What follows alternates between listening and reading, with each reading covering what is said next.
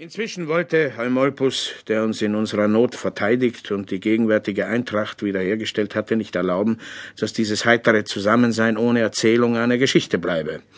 Er mokierte sich daher über die Unbeständigkeit der Weiber, wie leicht sie sich verliebten, wie schnell sie sogar ihre Kinder vergessen, und dass keine Frau so züchtig sei, dass Gelüste nach einem anderen sie nicht zur Raserei bringen könnte. Er spreche ja nicht von Tragödien aus dem Altertum oder von Namen, die man aus der Geschichte kenne, sondern von einem Vorfall, der sich zu seiner Zeit ereignet habe. Wenn wir ihn hören wollten, würde er uns erzählen. Als nun alle auf ihn blickten und ihm zuhörten, begann er folgendermaßen. Es gab einmal eine Dame in Ephesus, die war so bekannt für ihre Sittsamkeit, dass selbst aus angrenzenden Ländern Frauen kamen, nur um sie zu sehen. Nun starb ihr Mann, da begnügte sie sich nicht damit, nach der Art des Volkes dem Leichenzug mit herunterhängenden Haaren nachzulaufen oder vor aller Welt sich heulend die Brust zu entblößen und daran zu schlagen, sondern sie folgte dem Verschiedenen sogar in seine Gruft. Die Leiche wurde nach griechischer Sitte in einem unterirdischen Gewölbe beigesetzt, und dort hielt sie Wache über ihn und weinte Tag und Nacht. Sie härmte sich und wollte sich zu Tode hungern, und weder Eltern noch Freunde konnten sie davon abbringen. Die ganze Stadt weinte mit dieser Frau, die ein so einzigartiges Beispiel gab, und nun verbrachte sie schon den fünften Tag, ohne irgendwelche Nahrung zu sich zu nehmen.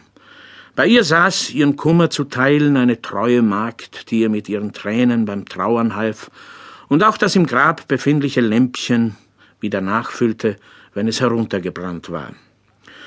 Da ließ nun der Statthalter der Provinz einige Räuber ans Kreuz schlagen, und zwar ganz in der Nähe der Gruft, wo die Dame über der frischen Leiche weinte. In der Nacht nach der Hinrichtung hielt ein Soldat an den Kreuzen Wache, damit niemand eine Leiche zur Beerdigung herunternehmen könne. Da sah er auf einmal, wie ein helles Licht zwischen den Grabdenkmälern schien, und zugleich hörte er auch, wie jemand weinte und jammerte. Die allen Menschen gemeinsame Schwäche, die Neugier, ließ ihn erkunden, wer wohl da wäre und was er täte.